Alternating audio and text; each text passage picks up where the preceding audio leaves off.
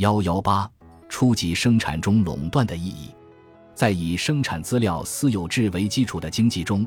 特定的初级生产是在没有国家特别保护的情况下容易出现垄断的唯一领域。垄断在某些初级生产部门是可能的，其中采矿业，从该词的最广义上讲，是他们的真正领地。今天我们看到的不是来自政府干预的垄断结构，除了一部分铁路公司和发电厂的例子外。几乎全是以对某些自然资源的支配权为基础的组织，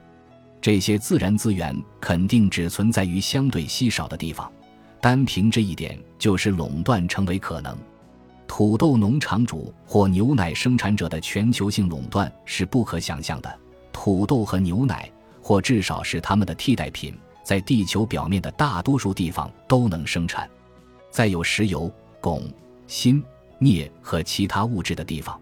如果所有者能够联手，有时就能形成世界性的垄断。近年来的历史中不乏这样的例子。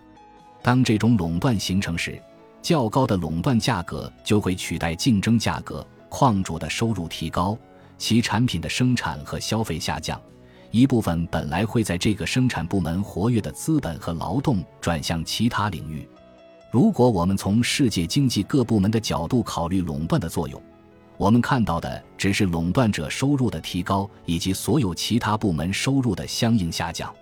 然而，如果从世界经济和长远的观点来考虑，垄断似乎会节省对不可替代性自然资源的消费，像在矿业中那样，当垄断价格取代竞争价格时，人们会更节约地对待这些珍贵资源，会少采掘、多加工。每一种正在开采的矿物。都是在消耗自然给予人类的不可替代的礼物，所以，我们越是少动用这种库存，就越是能为后代保障更好的供应。现在我们看到，当人们在垄断中发现社会生产力与私人利润的冲突时，它究竟意味着什么？确实，社会主义共同体没有机会像资本主义那样，在垄断条件下对生产进行限制。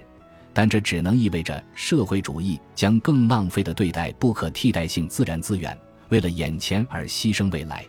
当我们发现垄断引起利润和生产力之间的冲突时，我们未必会说垄断的作用是有害的。社会主义社会的行为，其标志是生产率观念构成了绝对的善，这种天真的假设太武断了。在这一背景下，我们并不拥有做出正确的善恶判断的标准。因此，如果我们在思考垄断的作用时没有被讨论卡特尔和托拉斯的流行作家引入歧途，我们就找不出任何东西去证明垄断的增长使资本主义制度变得不可容忍。这种主张是正确的。在没有国家干预的资本主义经济中，垄断者的活动范围要比这类作者通常设想的小得多，必须根据其他标准。而不是根据价格命令和托拉斯巨头的统治这种纯粹的口号去评判垄断的后果。